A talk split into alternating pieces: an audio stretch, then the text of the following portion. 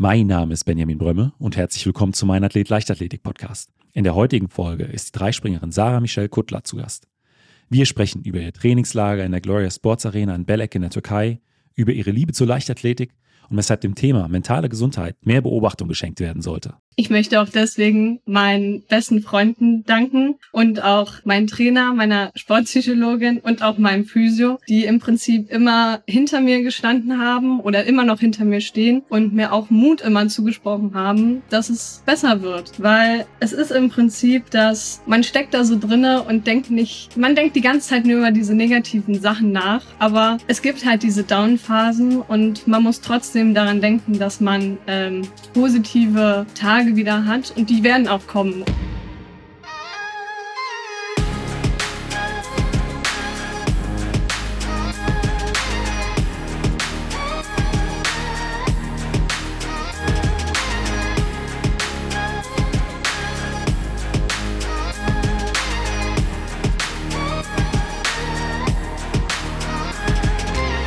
Mein Athlet, der Leichtathletik-Podcast aus Frankfurt am Main. Herzlich willkommen, Sarah. Hallo. Ja, erstmal, Sarah, vielen, vielen Dank, dass du die Zeit für die gemeinsame Folge genommen hast. Du bist ja momentan in der Türkei im Trainingslager und äh, für unsere Hörerinnen und Hörer, wo bist du denn genau und äh, ja, wie läuft's denn so bisher? Ja, genau. Ähm, ich bin im Trainingslager in Belek. Das ist in der Nähe von Antalya. Das ist im Prinzip so ein ganz großes Sportkomplex. Das nennt sich Gloria Sports Arena. Das ist dieser Sportkomplex, bei dem das Hotel äh, da tatsächlich um die Rundbahn genau, gebaut ist, ja. oder? Also kurze Wege ins Training und äh, aufs Zimmer. Physiotherapie ist wahrscheinlich genau, auch da ja. in der Nähe. Also wahrscheinlich sehr, sehr gute Bedingungen. Sehr, sehr auch. gut, ja. In Berlin ja. muss ich halt immer ziemlich weit fahren und dann ist es hier purer Luxus.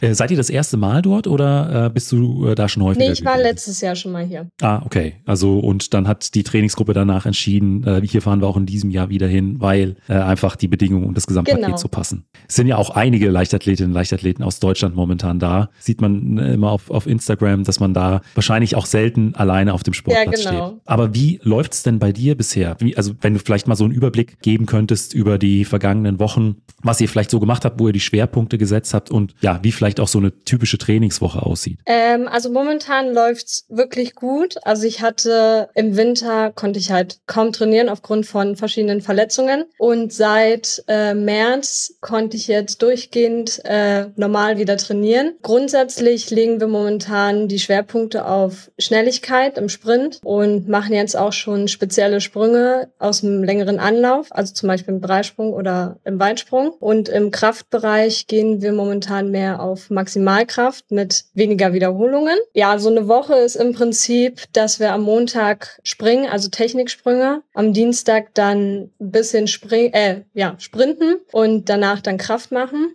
Am Mittwoch kommen die geliebten Tempoläufe.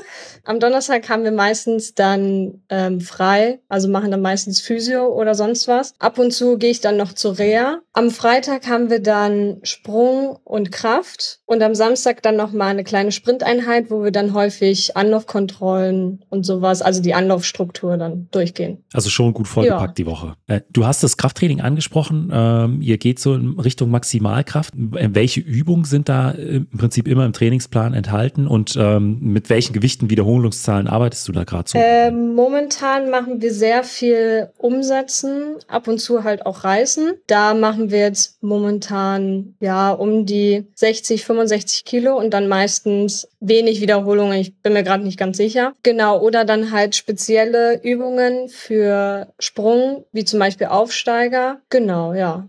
Und äh, Aufsteiger, wie kann man sich das genau vorstellen? Also ich sag mal so, Umsetzen, Reißen ist, glaube ich, den meisten bekannt. Äh, Aufsteiger äh, ist dann wahrscheinlich mit Gewicht auf, ein, auf einen Kasten drauf oder ist es was komplett ähm, anderes? Also im Prinzip, ja, es ist ein Kasten vor uns und dann gehen wir im Prinzip äh, mit einer Hantel auf unserem Rücken, wie den Absprung vom Sprung dann im Prinzip, imitieren wir ihn dann ja. sozusagen. Und du hast natürlich auch die geliebten Tempoläufe angesprochen. Hast du da so eine Beispieleinheit, die momentan immer im Plan steht oder die äh, ja besonders spannend vielleicht auch ist? Ähm, also in den letzten Wochen hatten wir viel so Minutenläufe gemacht. Das waren dann meistens oh Gott, ich weiß gar nicht mehr. Also meistens eine Minute und dann ging das teilweise bis zu fünfmal eine Minute hoch, wo wir dann um die 300 Meter schaffen sollten, meistens sogar mehr. Äh, jetzt im Moment gehen wir mehr auf 150 und dann halt meistens nur drei Stück und dann halt schon ziemlich schnell. Und dann wahrscheinlich so 10, 15 Minuten Pause zwischen den 150? Ja, um die acht Minuten immer, ja. Okay, also äh, dann ein bisschen entspannter als die, als die Minutenläufe, ja. weil ich sag mal so, äh, dann über 300 Meter ist für äh, jemanden, der sich auf Marathon vorbereitet, vorbereitet, wahrscheinlich jetzt nicht so anstrengend, aber äh, für einen Sprinter, äh, Sprinterin äh, oder aus jemand aus dem Sprungbereich ist das dann schon sehr, sehr ja. intensiv. Also wenn ich mich zurück erinnere an meine Zeit, ich dann diese Distanzen da zurücklegen musste, da, das wird schon ordentlich. Ja, das auf jeden Fall. Also alles, was über 150 ist, ist ja tot. Ähm, aber mit wem bist du denn äh, in Belek? Also bist du mit deiner Trainingsgruppe da? Mit genau, Trainer? mit meiner Mini-Trainingsgruppe, die aus mir und äh, Caroline Joyeux, also die andere drei Springenden aus Berlin besteht. Genau, und ja. meinem Trainer Baron Kasfor. Und äh, ihr seid dann quasi eine eingeschworene äh, Mannschaft, die dann auch äh, wahrscheinlich im letzten Jahr gemeinsam genau, im Trainingslager ja. war. Ähm, du hast auch eben äh, schon deine Verletzung äh, aus, dem, aus dem Winter angesprochen. Das ähm, Dreisprung ist ja auch so ein bisschen dafür bekannt, dass das äh, eine, eine sehr, sehr intensive äh, ähm, Disziplin auch ist. Ähm, wo waren denn da so die größten Beschwerden jetzt im vergangenen Winter? Ähm, das hat sich im Prinzip schon in der Saison angedeutet, dass ich halt ziemlich Probleme an der Patellasehne hatte. Ähm, da haben wir dann viel dran gearbeitet, weil ich auch im äh, Oberschenkel 30 bis 40 Prozent weniger Kraftmöglichkeit hatte hatte. Das haben wir dann versucht aufzubauen. Dann auch viel für die Sehne getan, also viel exzentrisches Training. Dann hatte ich das so einigermaßen unter Kontrolle und dann hatte ich, glaube im November, Dezember hat dann auf einmal meine Plantarsehne angefangen, verrückt zu spielen und hatte dann damit mega Probleme. Da haben wir dann auch viel auch Exzentrik äh, gemacht. Ja, das hat sich dann bis Ende Februar gezogen und dann auf einmal ging's. Okay. Äh, ihr habt dann viel Exzentrik gemacht. Wie sah das dann genau aus? Äh, Im Prinzip fürs Knie mache ich auf einer schrägen einbeinige Kniebeuge, die dann im Prinzip langsam, wo ich dann langsam runtergehe mit einem Bein oder mit beiden Beinen dann wieder hoch oder an der Streckermaschine, wo ich auch äh, mit einem Bein, also ich hebe das Gewicht im Prinzip mit beiden Beinen hoch und ein Bein lässt dann so ganz langsam wieder runter. Ja. Ja. Ist das auch was, was ihr jetzt noch für die Verletzungsprophylaxe macht oder ähm, seid ihr da auf andere äh, Trainingsmethoden umgestiegen? Weil ich sag mal, das, ist, das A und O ist ja am Ende des Tages wirklich immer, dass man ohne Verletzungen durch die Vorbereitung und durch die Saison kommt. Und ähm, da war es bei uns auch immer äh, ein wichtiger Bestandteil da zu gucken, wie kriegen wir ja so Probleme in den Griff, die halt sonst immer wieder auftauchen. Ja, also diese exzentrischen Übungen machen wir immer noch ein bis zweimal die Woche, weil mir das dann wirklich gut tut für die Sehne. Und auch, äh, wir haben auch eingeführt dieses Jahr einmal die Woche Isometrik zu machen. Das hilft, hat mir auch beim äh, Kraftaufbau super geholfen. Isometrischer äh, Bewegungsablauf, wie kann man sich den genau vorstellen? Ähm, Im Prinzip kann man sich das am besten vorstellen, wenn man an der Beinpresse machen wir meistens so viel Gewicht drauf, dass wir das schon gar nicht mehr hochheben können ähm, und eigentlich so gut es geht mit maximaler Kraft gegendrücken und dann halt nach 30 Sekunden dann aufhören. Also wir halten es 30 Sekunden lang und dann. Ja. ja. Ähm, was mich äh, im Training auch immer noch mal interessiert, was ich recht spannend finde, ist so das Thema äh, technisches äh, oder elektronisches Equipment. Also ich sag mal so Lichtschranken, Video, äh, Kraftmessplatten. Da gibt's ja heute wirklich vieles äh, Sensorik, äh, was man was man da im Training nutzen kann. Ähm, wie, wie sieht das denn bei euch aus? Grundlegend benutzen wir eigentlich nur die Standardsachen. Also wenn wir jetzt ähm, Tests machen, wie zum Beispiel 30 Meter Fliegende, benutzen wir halt Lichtschranken oder auch im Training beim Sprung viel, also wir filmen viel, weil ich halt an sich ein totaler visueller Typ bin und äh, gerne meine Sprünge dann sehe und mir dann halt auch, wenn ich äh, am Anlauf stehe, mir auch gerne meine Sprünge dann visuell vorstelle, dann hilft mir so ein Video dann sehr viel. Oder auch, äh, wenn wir Krafttests haben, dass wir, wir haben so einen kleinen Sensor, den wir an die Stange im Prinzip befestigen und dann die Geschwindigkeit von der Stange dann im Prinzip messen, wie schnell die war. Bei den Videos äh, nehmt ihr das dann einfach nur mit, mit dem iPad oder mit genau. der Kamera auf? Ja. Oder ähm, nutzt ihr es dann auch? Es gibt ja mittlerweile auch so, äh, ich glaube, MyJump 2 heißt es, verschiedenste Apps, in denen man dann auch noch ähm, Flugzeiten, äh, irgendwelche Winkel äh, oder auch äh, Geschwindigkeiten herauslesen kann. Oder geht es dir wirklich nur um das rein visuelle, dass du den, äh, den Sprung einfach nochmal auf einem, auf einem Video siehst? Mir geht es eigentlich nur darum, Video zu sehen, wie ich jetzt gesprungen bin. Oder auch teilweise gucke ich mir dann von Caro die Videos an, wenn sie dann irgendwas besser umgesetzt hat, weil ich dann mir das an sich in meinem Kopf deutlich besser vorstellen kann. Und wenn ich das halt hinkriege, kriege ich es auch im Sprung dann meistens auch besser hin. Tauscht ihr beiden euch dazu auch aus, dass irgendwie, das hat sich so angefühlt bei dem Sprung oder ähm, technisch, wenn ich das so mache, ähm, habe ich da ein besseres Gefühl? Also ähm, finden da Diskussionen in der, äh, bei euch in der Trainingsgruppe zu diesen Themen? Ab und zu schon, ja. Da tauschen wir uns dann doch aus, wie sich der Sprung dann angefühlt hat oder wie der andere das dann im Prinzip besser umgesetzt hat oder was ihm dann sozusagen geholfen hat dann. Eine Sache, die ich bei der Recherche zu der Folge auch äh, gelesen hatte, war, dass du in einem Insta-Reel geschrieben hattest, My First Love was Athletics. Ähm, da ist meine Frage natürlich, warum? Was macht die Leichtathletik so besonders, so reizvoll für dich? Also ich glaube so, die im Prinzip, es war halt mein erster Sport, den ich damals gemacht habe mit sieben, acht Jahren. Und ich war halt schon so als Kind einer, der sich viel bewegt hat und rumgerannt ist. Und ich habe halt in der Leichtathletik super viele neue Freunde gefunden und ich hatte so viel Spaß. Und die Leichtathletik ist halt super vielseitig und man kann halt alles machen, egal in welchem Alter. Man kann, egal in welchem Alter auch anfangen damit. Ähm, ja, und ich finde halt, ich brenne sozusagen für diesen Sport. Ähm, es macht mir halt Spaß, auf, den, auf dem Platz zu stehen und mich zu verausgaben und am Ende des Tages im Bett zu liegen und dann zu wissen, was man gemacht hat im Prinzip oder welche Fortschritte man auch gemacht hat. Und ich habe halt auch meine Ziele, die ich erreichen möchte und für die stecke ich halt super viel Energie rein. Und ähm, es ist generell super schön zu sehen, was man erreichen kann, wenn man dran bleibt. Und ähm, ja, es erfüllt mich halt im Prinzip jeden Tag, das machen zu können, was ich halt liebe im Prinzip.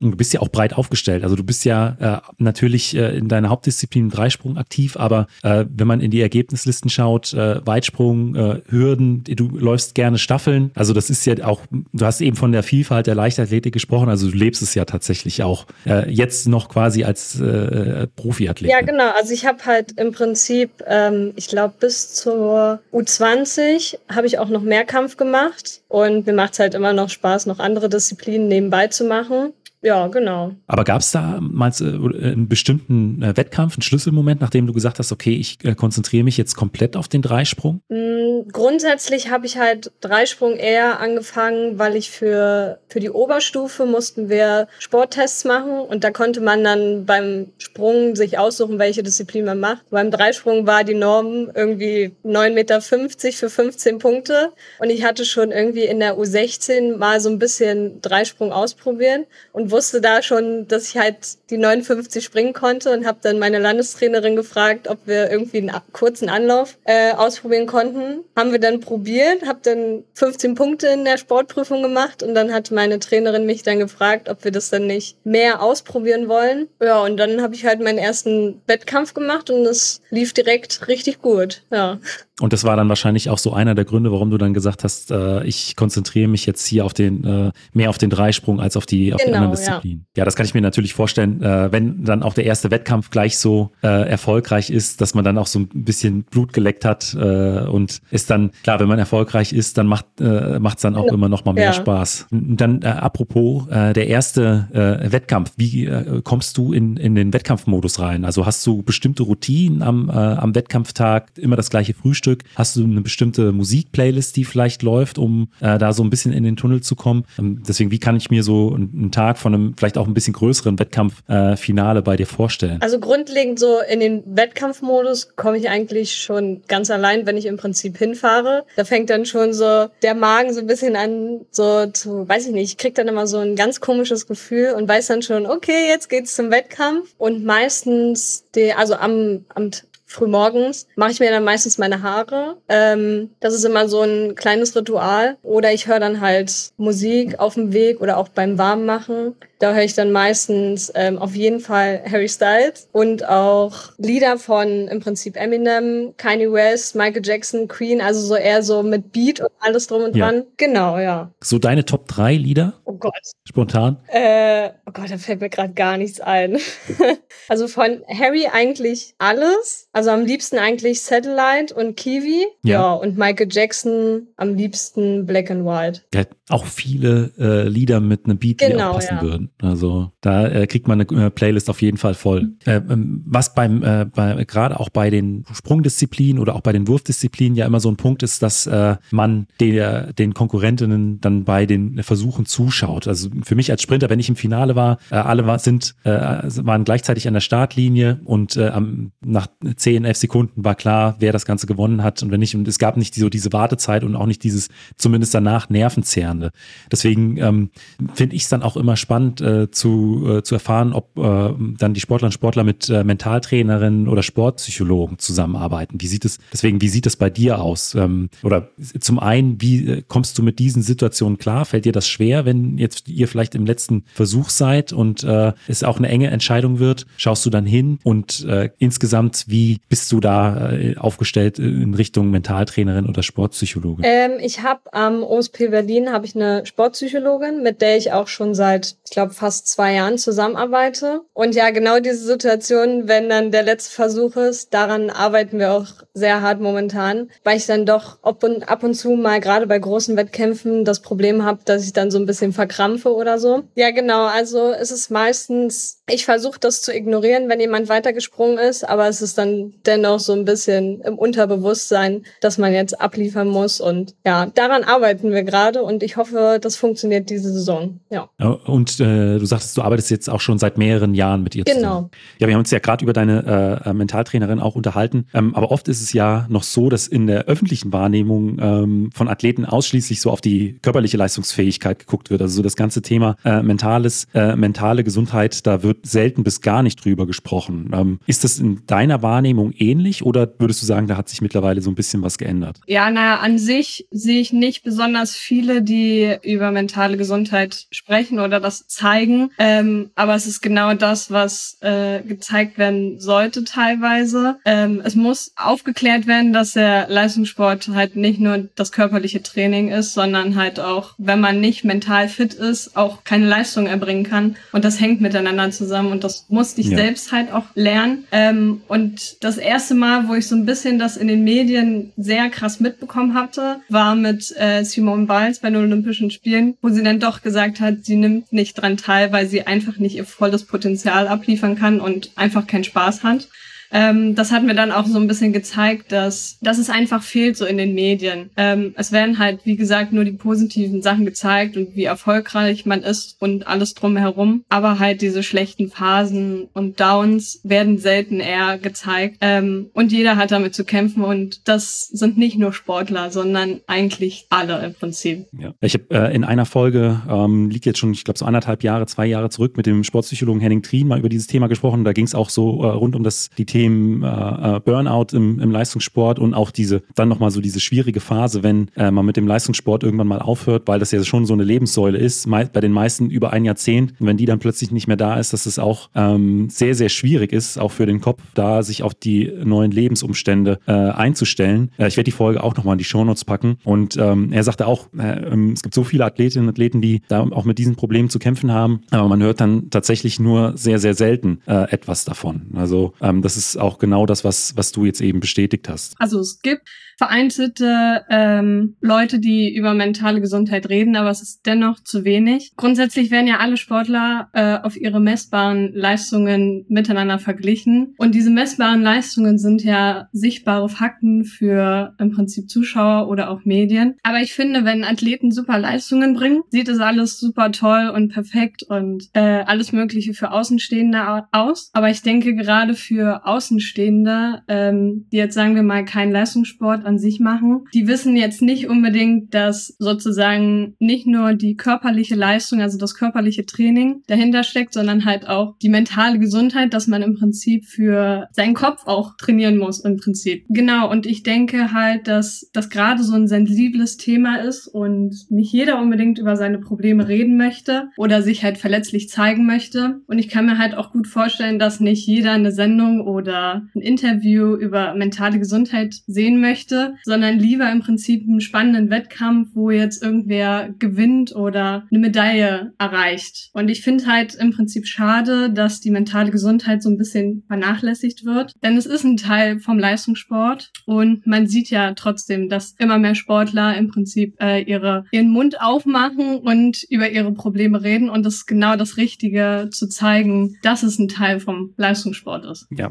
glaube, so der bekannteste, der so darüber spricht, ist äh, Noah Lyles. Äh, der äh, geht, glaube ich, ähm, das Thema Depression auch ziemlich äh, offensiv an, wirbt auch immer wieder dafür, dass es okay ist, äh, ähm, auch nach außen zu kommunizieren, wenn es einem mal nicht gut geht mental. Und ähm, ich denke auch wirklich, dass so, dass dieser mentale Faktor da immer noch äh, sehr, sehr unterschätzt wird, weil zum einen der Druck, der auf einem lastet, ähm, den man sich selbst macht, der Druck, der von außen vielleicht kommt, von Sponsoren, von anderen Bereichen, der ist schon immens und das ist dann schon immer sehr, sehr viel, was dann auf den Schultern von Athletinnen und Athleten lastet. Und ähm, klar, auf Instagram sieht man dann immer die äh, ähm, sonnigen Bilder aus Trainingslagern und hat als Außenstehender, wenn man jetzt vielleicht nicht so in, in diesem Leistungssport äh, drin ist, so das Gefühl, ah, es ist ein ganz entspanntes Leben, man äh, trainiert äh, im schönen Wetter im Winter äh, und es ist halt, äh, kann von seinem Talent zehren, aber tatsächlich steckt ja so viel mehr dahinter. Und du hattest am Anfang des Interviews auch erzählt, dass du gerade im Winter länger mit Verletzungsproblemen zu kämpfen hattest. Und da könnte ich mir eben auch vorstellen, dass es für den Kopf auch extrem schwierig, herausfordernd ist, wenn man da weiß, okay, ich möchte trainieren, ich habe bestimmte Ziele und jetzt kann ich einfach nicht, weil ich verletzt bin. Deswegen ähm, ging es dir da auch so, dass du vielleicht mal mental da zu kämpfen hattest in der Vergangenheit? Auf jeden Fall. Also während meiner Verletzung in den vergangenen Monaten ging es mir an sich, wenn ich sagen muss, wirklich nicht an sich gut. Es gab gute Tage, aber dennoch die schlechten Tage an sich, an denen ich sehr viel nachgedacht habe über den Sport und ob das an sich überhaupt alles Sinn macht so oder ob ich wieder meine Leistung anknüpfen kann, haben dann dennoch überwogen. Und man ist im Prinzip wie so in einem Loch und die Dinge, die einem früher Spaß gemacht haben, wie zum Training zu gehen oder weiß ich nicht, Freunde teilweise zu treffen, die haben dann einem einfach nicht mehr wirklich Spaß gemacht, wenn man einfach nur die ganze Zeit in diesem Karussell der negativen Gedanken drinne ist. Teilweise hat es auch schon beim Aufstehen angefangen und am schlimmsten war es dann meistens, wenn man abends im Bett liegt und dann über die ganze Situation nachdenkt. Ähm, grundsätzlich ist es schwer, in diesen Situationen positiv zu bleiben. Sowas gelingt halt auch nicht so auf Knopfdruck und es ist halt ein ganz langer Prozess, damit man da wieder rauskommt. Aber an sich haben mir halt Personen geholfen, die mir ähm, sehr nahe stehen und mit denen habe ich dann halt häufig drüber geredet. Und es ist halt wichtig, auch so, ein, so eine Gruppe an Menschen um sich zu haben, äh, die einem helfen und nicht direkt verurteilen. Und ich möchte auch deswegen meinen besten Freunden danken und auch meinen Trainer, meiner Sportpsychologin und auch meinem Physio, die im Prinzip immer hinter mir gestanden haben oder immer noch hinter mir stehen und mir auch Mut immer zugesprochen haben, dass es besser wird. Weil es ist im Prinzip, dass man steckt da so drinne und denkt nicht, man denkt die ganze Zeit nur über diese negativen Sachen nach, aber es gibt halt diese Down-Phasen und man muss trotzdem daran denken, dass man ähm, positive Tage wieder hat und die werden auch kommen. Und das habe ich auch gelernt. Es, es, es waren super viele lange Tage, die einfach nur negativ waren und es geht einfach bergauf. Also das habe ich selbst gemerkt und ja. Du hast eben angesprochen, so diese negative Gedankenspirale, die dann ja eben auch die Emotionen dann auch in die eine Richtung äh, äh ziehen und die äh, negativen Emotionen dann auch wieder die Gedankenspirale so ein bisschen anfeuern. Ähm, waren es dann die Gespräche mit, äh, mit deinen Freunden, mit deinem Umfeld, die dir geholfen haben, da so ein Stück weit rauszukommen und das vielleicht auch für den Moment einfach anzunehmen? Oder ähm, gab es dann noch andere äh, Dinge, die dir geholfen haben? Also zum einen waren das, äh, war das zum, also es war eine Methode für mich, die mir geholfen hat, im Prinzip alles rauszulassen und auch Emotionen komplett rauszulassen. Ähm, ich hatte aber auch noch andere Methoden, die ich im Prinzip hatte. Zum Beispiel habe ich mir ähm, jeden Tag mein Training im Prinzip aufgeschrieben und halt auch ähm, bei welchen Übungen ich zum Beispiel keine Schmerzen auf einmal hatte oder die Fortschritte dann äh, aufgeschrieben und dann mit bestimmten Farben markiert, um dann im Prinzip äh, äh, im Nachhinein zu sehen, welche Fortschritte ich wirklich gemacht hatte. Dann hatte ich in mein kleines Büchlein ähm, wie so ein Kästchen aufgemalt, also ein Jahr in Kästchen und dann jeden Tag ähm, in bestimmten Farben das markiert, wie der Tag jetzt an sich war, ob er jetzt gut, schlecht, mittel, sonst was. Ähm, und man ja. konnte dann halt im Nachhinein, also ich kann immer noch sehen, dass es doch nicht jeden Tag schlecht war, sondern auch wirklich super viele gute Tage gab oder auch besondere Tage, die ich mir dann halt auch eintrage. Ähm, und ich habe halt auch den Leitsatz sozusagen, dass alles aus bestimmten Gründen passiert. Und ähm, ich weiß nicht, jede Verletzung, die ich bis jetzt hatte, hat mich irgendwie zu dem Menschen gemacht, was ich jetzt bin. Und ähm, ich habe mir dann auch für dieses Jahr ein Vision Board erstellt, wo ich schöne ähm, Situationen draufgeklebt habe im Prinzip oder halt auch Ziele, die ich für dieses Jahr habe und die hängen dann im Prinzip äh, dort, wo ich sie jeden Tag sehen kann und das hilft immens. Diese äh, farblichen Markierungen im Kalender beziehungsweise zu den Trainingseinheiten ähm, hast du gemacht, um äh, rückblickend dann nochmal einen objektiveren äh, äh, Blick auf die äh, vergangenen Tage zu haben? Oder ähm, dass man einfach, weil äh, wenn, wenn du es jetzt nicht so schwarz auf weiß vor dir hättest, vielleicht im Kopf die Trainingseinheiten nicht ganz so gut gewesen wären, dass du einfach das nochmal so gegenstellen kannst, sagst, okay, die letzte Woche gefühlt war die gar nicht so gut, ich habe gar nicht so viele Fortschritte gemacht. Und wenn ich dann aber aber in mein Trainingstagebuch mit den Farben reinschaue und sehe, ah, doch, ich habe Fortschritte gemacht. Ähm, ich habe mir das hier farblich markiert. Ähm, es geht aufwärts, dass du das so quasi auch nochmal genutzt hast als, ja, als, als, als eine kleine Hilfe. Genau, also es ist, wenn man wirklich in so, wenn man viele schlechte Tage hintereinander hat, dann denkt man so, oh nee, jetzt war der letzte Monat so schlecht im Training oder die ganzen Tage wurden einfach nicht besser und dann guckt man im Prinzip da drauf und merkt dann so, ach nee, es waren ja vielleicht doch nur drei Tage Tage schlecht und der Rest war wirklich richtig gut. Es hat mir persönlich super geholfen und ähm, ich kann immer wieder zurückblicken, dass es doch nicht so schlecht war, wie ich es im Prinzip mir vorgestellt hatte. Ja, das ist, glaube ich, nochmal ein sehr, sehr guter äh, Tipp für viele Hörerinnen und Hörer, äh, dass man sich äh, gerade dann auch in so schwierigen Phasen das vielleicht auch nochmal so visualisiert, um dann nochmal einen anderen Blick auf die Dinge zu haben. Äh, was ich mir auch immer schwierig äh, vorstelle oder als eine Herausforderung vorstelle, ist äh, so das, äh, der komplette Zeitmanagement, weil du hast vor, am Anfang geschildert, wie viele Trainingseinheiten Einheiten du am Tag machst. Physiotherapie kommt mit dazu, Regenerationszeiten, Arbeit mit der Mentaltrainerin und noch so der normale Alltag. Deswegen immer so meine Frage, was machst du neben dem Sport? Bleibt da überhaupt noch Zeit? Äh, oder bist du dann doch in einem Studium oder wie sieht das bei dir genau, aus? Genau, ähm, ich studiere Mediendesign an der Fernuni und kann dadurch immer, wie ich möchte, so wie ich gerade Zeit habe, auch gerade im Trainingslager, super die, ähm, die Vorlesungen und auch irgendwann studieren, wenn ich das gerade brauche. Oder auch meine Prüfungen so legen, wie ich das dann halt auch brauche.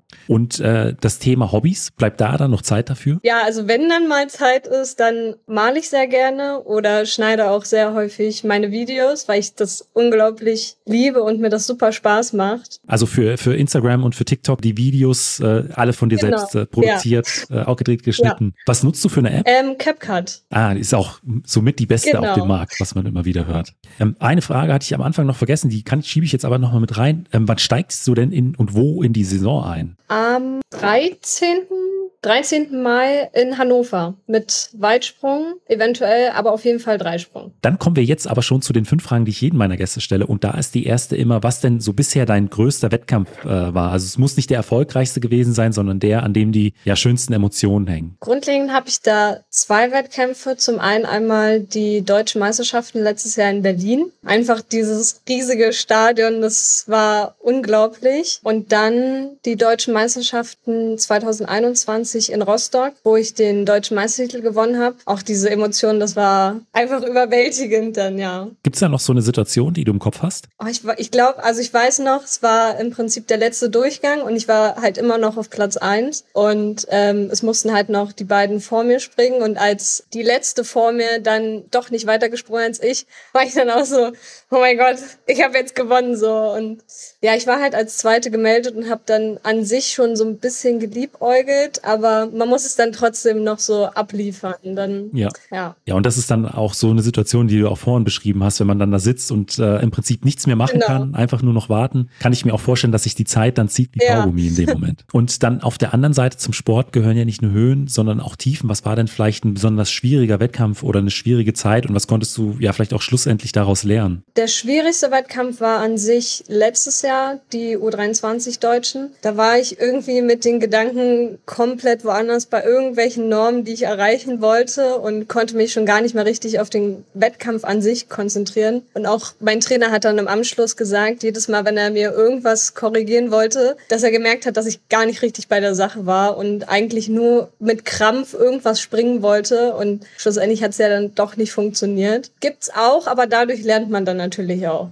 Wenn man dann nochmal in, ins Training zurückschaut, äh, wir haben vorhin über das Krafttraining gesprochen, äh, die, die Tempoläufe. Was sind denn so Trainingsinhalte, auf die du dich äh, ganz besonders freust? Also so vielleicht ein, äh, ne, das typische Lieblingstraining. Am liebsten, wenn wir eigentlich Techniksprünge im Dreisprung machen. Also meistens so, ja, im kurzen Anlauf und dann, ja weil äh, da einfach äh, so der, der dann der Fokus wirklich auf der äh, auf der Technik liegt und es wahrscheinlich dann auch nicht ganz so anstrengend ist wie äh, wie wie die Minutenläufe. Ja, genau. Ja. Und äh, auf der anderen Seite, was sind so Trainingsinhalte, von denen du weißt, okay, die sind wichtig, die gehören mit dazu, aber wenn ich könnte, äh, würde ich sie würde ich sie streichen. Ja, ich glaube am liebsten alles, was mit Ausdauer irgendwas zu tun hat, Tempoläufe oder auch Sprintausdauer, alles, wo man gefühlt sterben könnte, das muss nicht sein. Also so Sachen, die dann wahrscheinlich im Aufbau im, im Spätherbst stattfinden. Genau, ja. Oder gibt es auch jetzt noch solche, äh, solche Einheiten, die äh, jetzt nicht zwingend sein müssen? Nee, das geht eigentlich. Also so, wenn es dann mal so 150er ist, das, das passt dann schon noch so, aber mhm. alles, was mehr als einmal 150 oder mehr als 150 überhaupt zu laufen, ist ja. Dann kommen wir jetzt schon zur letzten Frage und die ist immer, was würdest du äh, jüngeren Athletinnen, Athleten oder vielleicht auch deinem jüngeren Ich mit auf den Weg geben wollen? Ähm, auf jeden Fall Spaß zu haben. Das ist an sich das Wichtigste und auch, dass man sich nicht zu viel Stress machen sollte, gerade um seine Leistungen, weil ich krieg halt auch ab und zu mal Nachrichten von jüngeren Athleten, wie sie denn ihre Technik und alles drum und dran verbessern können oder wie sie mental so und so umgehen können und dann stelle ich mir immer so vor, so gerade wenn dann so zwölfjährige oder noch jüngere Athleten, dann denke ich mir so, ja, es geht eigentlich mehr um den Spaß in dem Alter. So der Druck und alles drum und dran, das kommt dann noch später. Und man sollte halt auch, wenn man klein ist, nicht so diese Niederlagen so schwer nehmen, sondern eher daraus lernen und positive Dinge daraus ziehen, weil es gibt keinen Profisportler, der nicht mal irgendwann eine schwere Phase hatte oder keine Niederlagen hatte. Genau, ja. Ja, also man kann dir auch äh, äh Nachrichten schreiben über Instagram genau, ja. äh, und TikTok. Gut, werde ich auch an, in die Show Notes verlinken. Dann Sarah, vielen, vielen Dank an dieser Stelle, dass du dir die Zeit für unsere Folge genommen hast. Äh, und dann wünsche ich dir erstmal noch ein gutes Trainingslager und bis Dankeschön. bald. Dankeschön. Falls dir die Folge gefallen hat, gib mir doch einfach eine Bewertung bei Spotify oder Apple Podcast. Außerdem freue ich mich sehr über dein Feedback per E-Mail oder auch auf Instagram. Vielen Dank und bis zum nächsten Mal.